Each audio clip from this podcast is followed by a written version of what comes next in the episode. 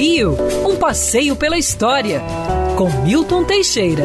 Amigo ouvinte, no dia 8 de março de 1904, as picaretas começavam a agir no Rio de Janeiro. O governo federal iniciava a abertura da Avenida Central, hoje Avenida Rio Branco, uma obra colossal.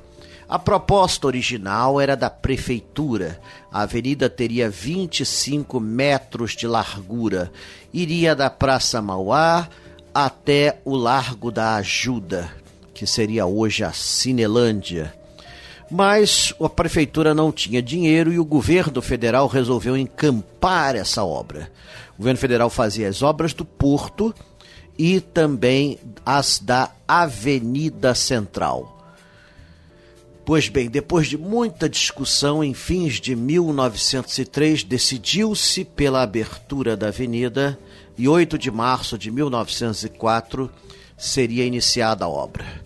Nossa, foram demolidas mais de 600 casas, cortadas 16 ruas. Nunca se fizera uma cirurgia urbana tão grande. No dia 7 de setembro de 1904, era inaugurado o eixo da Avenida Central com uma bondeata. Sim, isso mesmo, uma bondeata, um, um, um cortejo de bondes percorrendo uma linha provisória. Até então não tinha um prédio pronto. Somente a 15 de novembro de 1905 seria inaugurada a avenida com mais de 50 prédios já prontos e outros 150 em construção. Desse conjunto todo, restam apenas 11. Detalhe interessante: a avenida tinha inicialmente 25 metros de largura, mas o governo federal resolveu passar para 30 metros.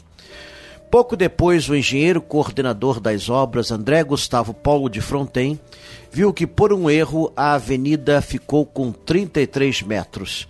Ele adorou. Ficaria mais larga que a Avenida de Maio de Buenos Aires. Buenos Aires era rival do Rio de Janeiro. E com isso, o Rio lucrou ganhando mais espaço. Quer ouvir essa coluna novamente?